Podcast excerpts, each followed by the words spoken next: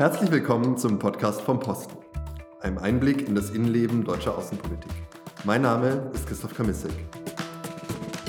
In der zweiten Folge unseres Podcasts vom Posten geht es um einen traditionellen Bündnispartner Deutschlands auf der anderen Seite des Atlantik, um Kanada.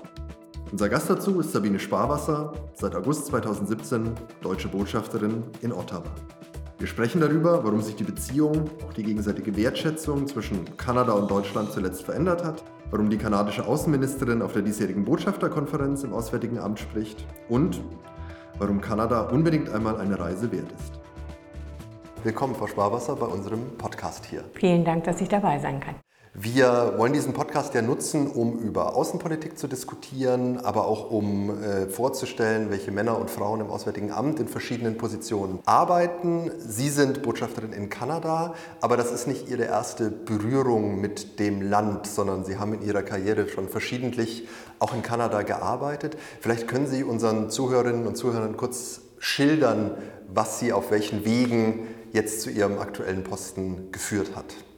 In der Tat, ich bin mehrfach jetzt in Kanada gewesen. Ich habe eine besondere Affinität zum Land, nicht zuletzt, weil ich mit einem kanadischen Diplomaten verheiratet bin. Aber ähm, sagen wir so, die, die übliche Karriere, ich habe eine ganz normale, übliche Karriere im Auswärtigen Amt äh, durchlaufen. Die ist inzwischen über 30 Jahre alt und äh, mit vielen, vielen Posten im Inland, hauptsächlich in den Bereichen Politik und Presse. Äh, und dann mit verschiedenen Posten im Ausland, beginnend mit einem Posten in der EU Brüssel, Botschaft London, äh, in Costa Rica war ich auf Posten. Ja, und dann, wie gesagt, mehrfach äh, hatte ich Glück und konnte nach Kanada. Wenn Sie den Hörerinnen und Hörern schildern sollten, was Ihnen als erstes einfällt, wenn Sie Kanada als Land jemandem nahebringen wollten, was vielleicht eine, eine besondere Eigenschaft der kanadischen Gesellschaft ist? Naja, es gibt ein Buch, das ist erst vor kurzem rausgekommen, aber beschreibt natürlich das Image Kanadas ganz schön. Es ist das bessere Nordamerika und das Buch heißt The American Dream uh, has moved to Canada. Und in vieler Hinsicht ist Kanada eine, ein, ein Land, ein nordamerikanisches Land, das uns sehr nahe ist in seinen Werten. Äh, die Kanadier äh, stehen wie wir sozusagen für offene Gesellschaften. Sie sind wie wir auch ganz besonders interessiert daran, Multilateralismus zu fördern. Sie wollen sich engagieren mit anderen Ländern. Also insofern stehen wir uns schon da sehr nah. Aber ich glaube, es gibt auch einen anderen Unterschied und das ist einer, der auch, äh, glaube ich, unsere Nähe zu Kanada besonders prägt. Kanada ist in seiner Geschichte äh, ein Land gewesen, un, also nicht so wie die USA. Die USA sind in Revolution gegen etwas geboren worden. Kanada ist ein Land, das in großen Teilen auf Einvernehmlichkeit setzt, ein Land, das auf Kompromisse setzt, ein Land, das auch ein Staatsverständnis hat, das dem unseren nahe ist. Wenn Sie heute in den USA gucken, sehen Sie ein großes Misstrauen gegenüber der Regierung, gegenüber äh, jeder staatlichen Eingriffnahme, während Kanada ein Land ist, das wie wir in vieler Hinsicht äh, den Staat als einen Dienstleister für die Gesellschaft, für den sozialen Frieden und für die Entwicklung der Gesellschaft versteht. Und das macht auch das Arbeiten mit Kanada für uns viel leichter. Es ist ein Land, das äh, Sozialversicherung hat, das eine allgemeine Krankenversicherung hat. Ähm, äh, es ist ein Land, äh, das einen sehr, sehr starken Fokus auf Erziehung legt. Äh, Wissenschaft und Erziehung sind auch Bereiche, in denen wir mit Kanada sehr eng zusammenarbeiten. Also da entsteht schon dadurch eine sehr große Nähe. Wir haben in Kanada auch viele deutsche Einflüsse und Einwanderer. Auch das hat das Land geprägt und macht es für uns auch ähm, näher. Und vielleicht ein dritter Punkt. Ähm, äh, Deutschland ist ähm, ein, ein relativ geografisch kleines Land mit 82 Millionen Einwohnern. Kanada ist fast 30 Mal so groß wie Deutschland und hat nicht mal die Hälfte der Einwohner, also 35 in etwa, 35 Millionen. Ähm, Deutsche zieht es nach Kanada wegen der wundervollen Landschaften, aber auch dieser großen Weiten, dieser Besiedlungsdünnheit, ähm, die grünen kanadischen Seen, die Rocky Mountains, die ähm, nördlichen, der arktiknahen Landesteile äh, sind das, was Deutsche besonders berührt. Und deswegen haben wir auch sehr, sehr viele deutsche Besucher in Kanada. Äh, es gibt den einzigen Flug in Whitehorse, das ist sozusagen kurz vorm arktischen Zirkel im Yukon. Der einzige Flug aus Europa kommt aus Deutschland. Diese besondere politische Kultur in Kanada, dieser besondere politische Liberalismus, den man vielleicht wirklich kennt. Kanada gilt ja vielleicht auch vielen als ein Paradebeispiel auch für gelungene Integration, für, für ein Einwanderungsland, das, das äh, es auch geschafft hat, äh, ein, ein Selbstverständnis zu, zu bewahren, dass eben Einwanderinnen und Einwanderer willkommen sind. Ist das auch gerade unter, unter Beschuss von den, von den eher einwanderungskritischen, vielleicht populistischen Strömungen, die wir sonst auch am, am äh, Werke sehen. Ich habe gehört, dass es zum Beispiel eine Diskussion gibt um die Abstammung, also die Frage, ob äh, dieser Automatismus, dass man, wenn man in Kanada geboren ist, auch Kanadier, Kanadierin wird, fortgesetzt werden soll. Und denke, da gibt es eine politische Debatte, dieses, dieses Recht oder diesen, diesen Mechanismus einzuschränken. Ist das eine allgemeine Tendenz?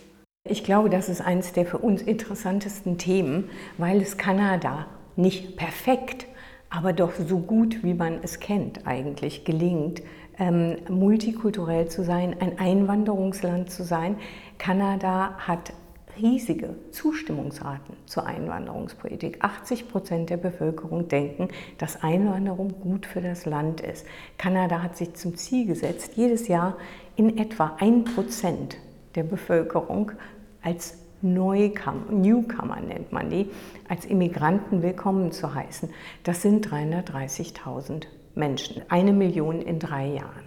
Äh, insofern äh, schon singulär, schon herausragend.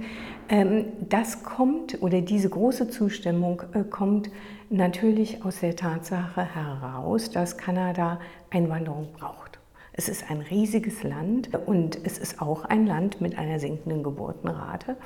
Äh, und ähm, Kanada sucht sich seine Einwanderer sehr sorgfältig aus. Es gibt das berühmte Punktesystem. Die kanadische Regierung vergibt äh, Punkte für Einwanderungsmaßnahmen, für Lebensalter, Ausbildung, Sprachkenntnisse und so weiter. Also es wird genau abgeprüft, wer die Möglichkeit hat, ins Land zu kommen und eingeladen wird im Land ähm, dann äh, Arbeit äh, aufzunehmen.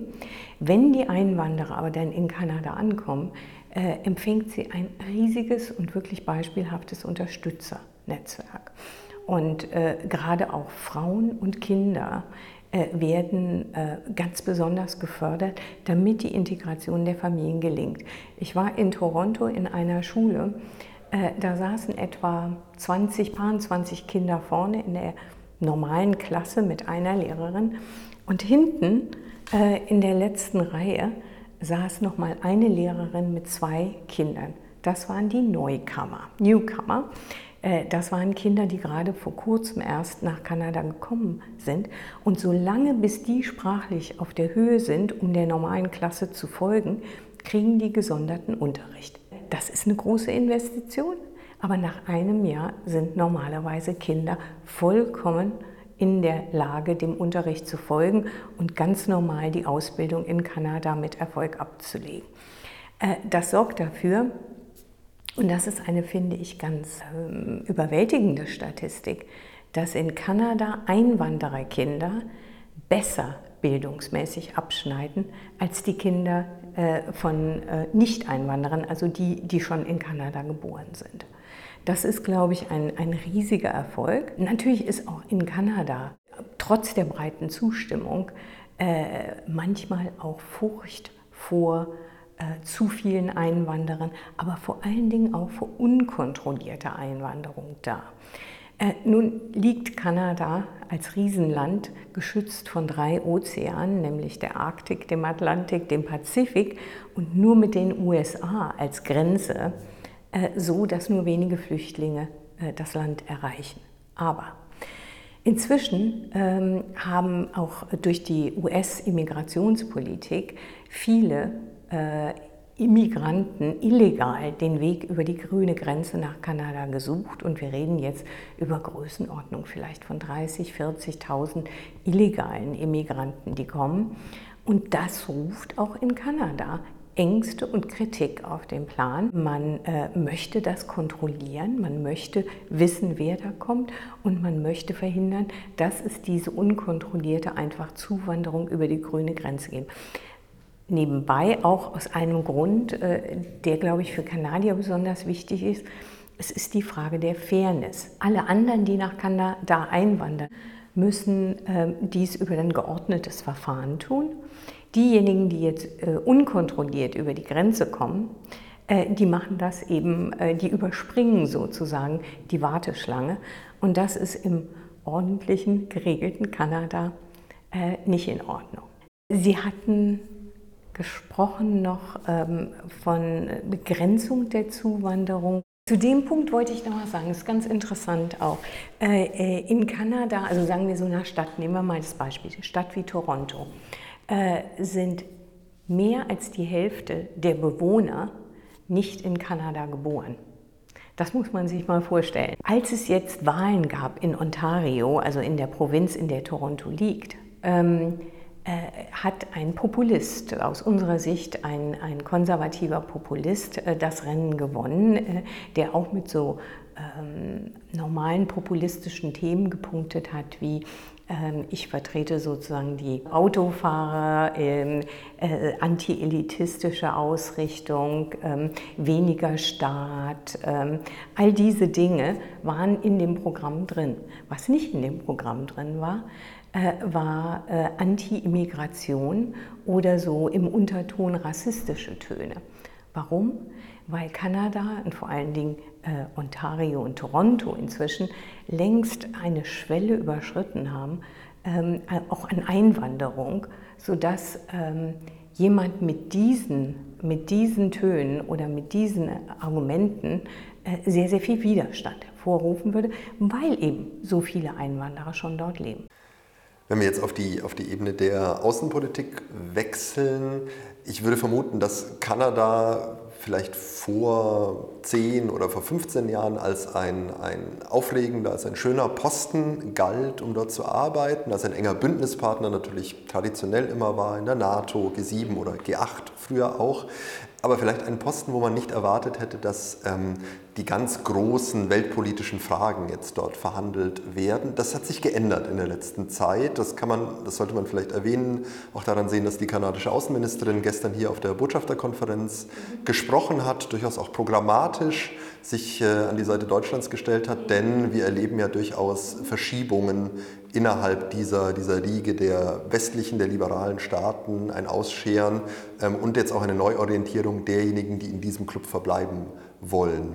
Wie wird das in Kanada wahrgenommen, gerade auch mit dem großen Nachbarn, den man dann an der, an der südlichen Grenze hat? Ein sehr guter Punkt, den Sie da machen, denn ähm, in der Tat für uns, auch für Deutschland, war Kanada immer so ein Nice-to-have-Land. Und äh, ich glaube, inzwischen haben sich die Verhältnisse so geändert, dass wir Need to have Land sagen müssen. Ich sehe das auch an dem Interesse, das uns aus Deutschland entgegengebracht wird. Ich sehe es an dem Besucherstrom, den wir im Moment von höchstrangigen politischen Besuchern, den wir in Kanada sehen. Ähm, und in der Tat, das liegt daran, dass wir mit Kanada zu den Verteidigern einer werte- und regelbasierten Weltordnung zählen und da sehr, sehr viel gemeinsam haben und auch gemeinsame ähm, gemeinsame Sachen machen wollen. Das war sehr schön jetzt, äh, dass die ähm, Außenministerin äh, Zeit gefunden hat, denn äh, sie ist ja jetzt gleich zurückgeflogen nach Washington, um äh, Handelsverhandlungen ähm, zu führen. Es war sehr gut, dass sie Zeit gefunden hat und wir haben ähm, hier auch mit den Kanadiern äh, intensiv darüber gesprochen, inwiefern wir unsere Kräfte besser bündeln können. Also diejenigen, die Länder, äh, die like-minded sind, die Länder, die diese wertebasierte Ordnung brauchen und verteidigen wollen. Wie können wir besser zusammenarbeiten? Wie können wir besser Allianzen schmieden? Allianzen, die nicht gegen irgendjemand gerichtet sind, sondern die Thema für Thema versuchen, gute Koalitionen, gute Vorschläge zu entwickeln, äh, damit wir ähm, äh, das, was für unser, für unser Land, unsere Länder ähm, und auch für unsere Wirtschaft ähm, und unser Selbstverständnis in der Welt wirklich entscheidend ist, erhalten können. Und äh, ich bin sehr froh, dass ähm, äh, von Seiten Kanadas wie auch von Deutschlands da der, der Enthusiasmus groß ist. Kanada ist jetzt in vieler Hinsicht sozusagen das Land in der ersten Front, jetzt gerade mal in Bezug auf Handelsfragen. Kanada steht jetzt unter hohem Druck, ähm, äh, in Bezug auf die NAFTA-Verhandlungen auch Standards, Freihandelsstandards zu verteidigen. Und das ist äh, für das Land, für Kanada, eine große Belastung, denn äh, es gibt so einen schönen Satz, ähm, in Kanada hat, oder Pierre Trudeau, also Trudeaus Vater, hat gesagt, ist so ähnlich, als ob man in einem Bett liegt mit einem Elefanten, wenn man der direkte Nachbar und der kleinere Nachbar der USA ist. Äh, und das ist ähm, natürlich äh, schon nicht einfach, wenn der Elefant ruhig schläft und äh, entspannt ist. Aber wenn es ein eher reizbares Tier ist, äh, dann wird es natürlich noch komplizierter. Und die Kanadier hängen zu 75 Prozent mit ihrem Handel äh, von den USA ab. Das heißt, äh, jede Verschlechterung der Terms oder gar ein Aufkündigen von Freihandel äh, von, von dem Freihandelsabkommen NAFTA äh, trifft Kanada ganz besonders hart. Vielleicht sollten wir zum, zum aktuellen Stand jetzt gerade Ende August noch, noch einfließen lassen. Der aktuelle Stand ist, es gibt eine gewisse Einigung offensichtlich zwischen Mexiko und den USA ähm, über einen Nachfolgemechanismus oder einen Ersatzmechanismus für die Freihandelszone, ähm, obwohl er offensichtlich nicht so heißen darf. Ähm, äh, und jetzt ist die Frage natürlich für die kanadische Seite, wie geht sie damit um? Kann sie sich dort wieder assoziieren? Will sie das überhaupt? Also vielleicht wird man dort eine Lösung finden. Aber insgesamt scheint es ja so zu sein, dass ähm, wir eben diese, diese Gewissheit, wir hatten schon darüber gesprochen, ähm, was die, die Partnerschaften und auch die Struktur dieser internationalen Ordnung angeht, die wir lange für selbstverständlich gehalten haben, nicht mehr so sicher sein können. Und Sie haben auch erwähnt, Kanada ist natürlich noch näher dran, hat nochmal eine ganz andere wirtschaftliche Beziehung zu den USA. Gibt es dort Perspektiven, Deutungen oder, oder Ideen, die sich nochmal unterscheiden von unseren. Wir versuchen solche Wege gerade zu finden, aber vielleicht gibt es ja von kanadischer Seite etwas, was auch in die deutsche Diskussion dazu einfließen sollte. Also es gibt sicher ein Bewusstsein, ein absolutes Bewusstsein, dass die Beziehung zu den USA essentiell ist. Und Kanada gibt sich große Mühe, diese Beziehung auf allen Ebenen weiterzupflegen, auch wenn jetzt äh, die Beziehung äh, zwischen äh, dem US-Präsidenten und dem Premierminister schlecht ist äh, anders kann man es nicht ausdrücken.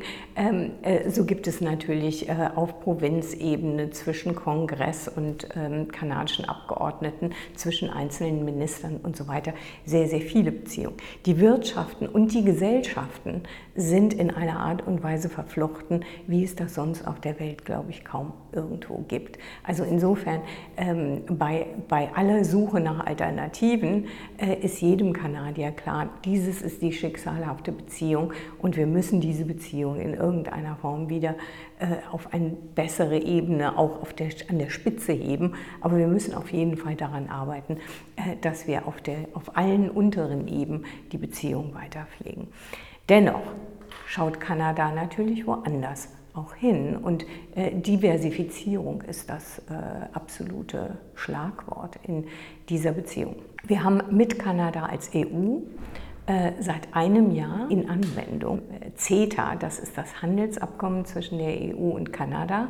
Und ähm, es zeitigt jetzt schon sehr, sehr schöne Erfolge. Also ich höre, das ist immer eher anekdotisch jetzt nach so kurzer Zeit, aber ich höre von vielen Erfolgsgeschichten, gegenseitigen Investitionen vor allen Dingen, aber äh, sehr, sehr viel gestiegenem Handel. Das gilt für Deutschland jetzt in einem Jahr für sieben Prozent. Das ist äh, ein, ein, ein stattlicher Zuwachs äh, in relativ kurzer Zeit.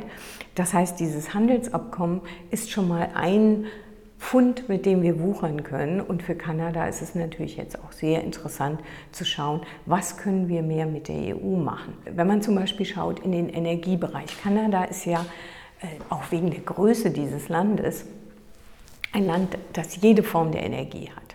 Kanada hat ähm, äh, die drittgrößten Ölreserven, hat äh, riesige Gasreserven. Kanada hat enorme Wasserkraft äh, hat Gezeitenkraftwerke, also you name it, sie haben alles. Zum Teil noch nicht so ganz leicht oder billig zu heben, aber die Energiereserven sind enorm. Bis jetzt gehen 100 Prozent der Energieexporte Kanadas in die USA. Oder ich glaube 99,5. 0,5 Prozent gehen nach Europa.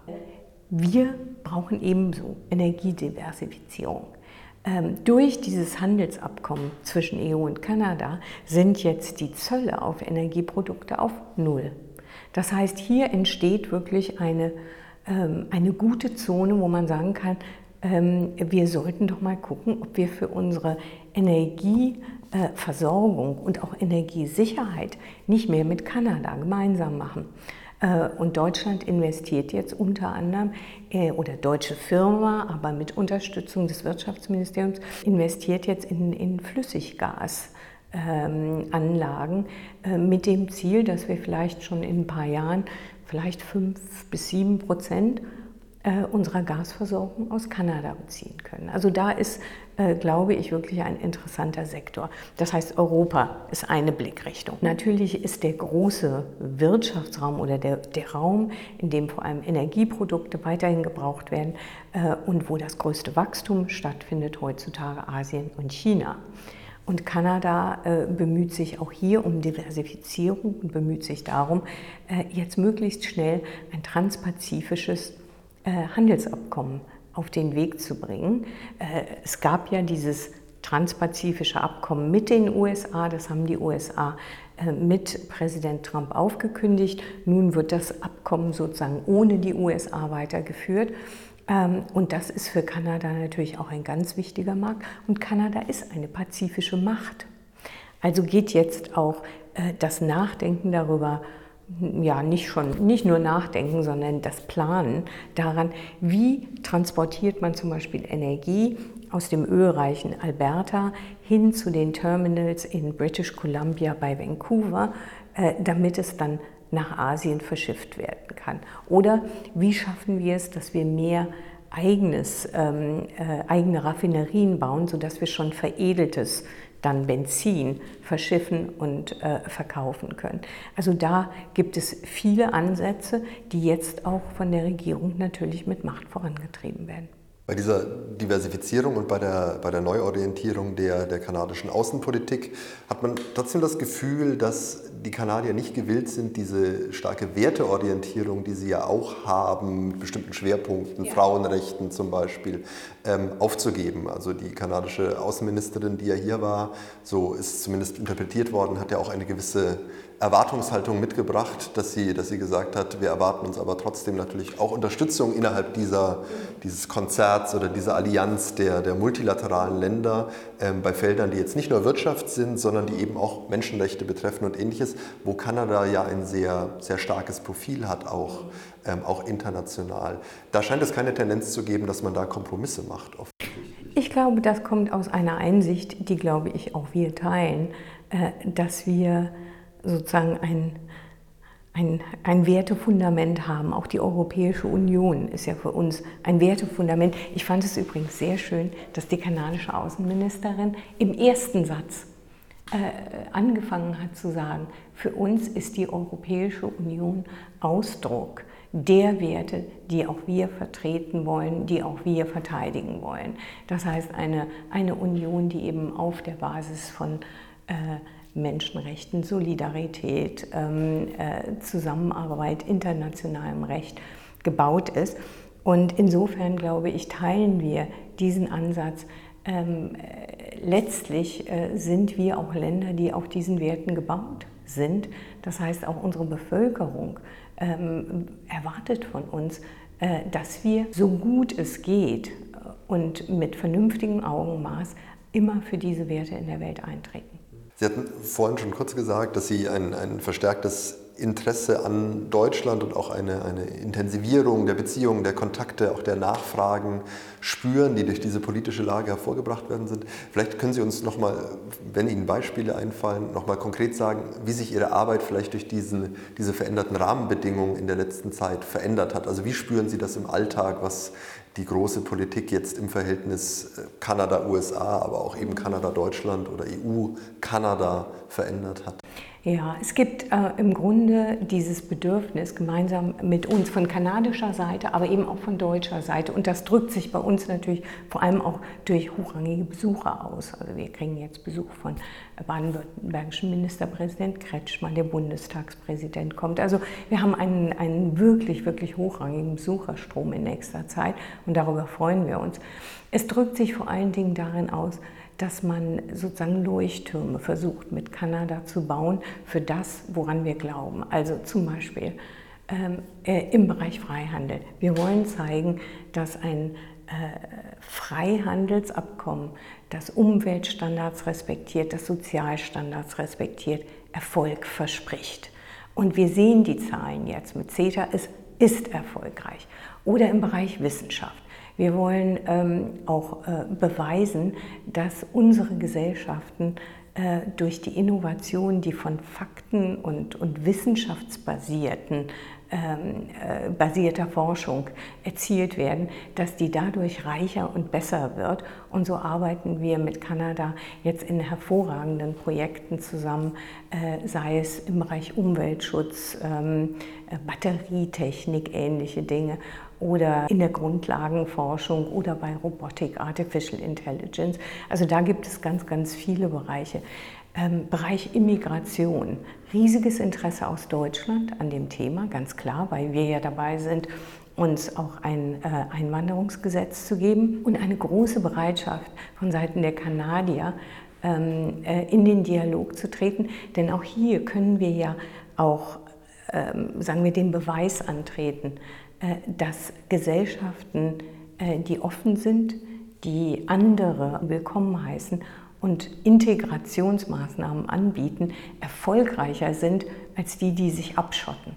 Die Frage, wie in Zukunft diese Verbindung, die stärkere Zusammenarbeit zwischen multilateralen Ländern, Ländern, die die gemeinsamen Werte des Multilateralismus teilen, aussehen soll, das wird auch hier auf der Konferenz der Leiterinnen und Leiter diskutiert, diskutiert werden auch noch. Die Konferenz geht morgen auch noch ähm, weiter, deswegen wollen wir Ihnen auch gar nicht viel mehr von Ihrer Zeit stehlen. Sie haben uns Kanada jetzt schon sehr, sehr nahe gebracht. Sie hatten am Anfang dieses äh, Buch erwähnt, das Kanada als das bessere Nordamerika sozusagen darstellt. Haben Sie vielleicht noch einen Tipp für unsere Hörerinnen und Hörer, mit was Sie noch tiefer in kanadische Geschichte, in die kanadische Gesellschaft, in die Begegnung mit dem Land einsteigen könnten? Ein Film, ein Buch, etwas, das man mitnehmen könnte von hier, um dieses Interesse etwas weiterzuführen? Am besten, ist, sie kommt, am besten ist, man kommt nach Kanada. Natürlich ist Lesen immer gut und es gibt äh, vor allen Dingen, es gibt großartige äh, kanadische Schriftsteller, die, äh, die ähm, Ondartier, Atwood und so weiter. Also da gibt es, gibt es ganz großartige Schriftsteller und das lohnt sich auf jeden Fall. Aber ich würde eigentlich sagen, ähm, äh, das Schönste ist der Augenschein und die Mischung aus ähm, einer sehr sehr freundlich willkommen heißenden Zivilgesellschaft äh, und traumhaft schönen Landschaften ist, glaube ich, äh, das, was Kanada ausmacht. Frau Sparwasser, vielen Dank, dass Sie die Zeit hatten, mit uns zu sprechen, dass Sie uns diese Beziehung, dass Sie uns Kanada auch näher gebracht haben. Ihnen alles Gute auf diesem offensichtlich wunderschönen Posten und vielleicht bis zu einem nächsten Mal. Vielen Dank. Danke. Das war die zweite Folge vom Podcast vom Posten des Auswärtigen Amts mit Sabine Sparwasser, die seit einem Jahr die deutsche Botschafterin in Kanada ist. Wir würden uns über Kommentare und Feedback auf unseren Kanälen und per E-Mail an podcast.diplo.de freuen. Bis zum nächsten Mal.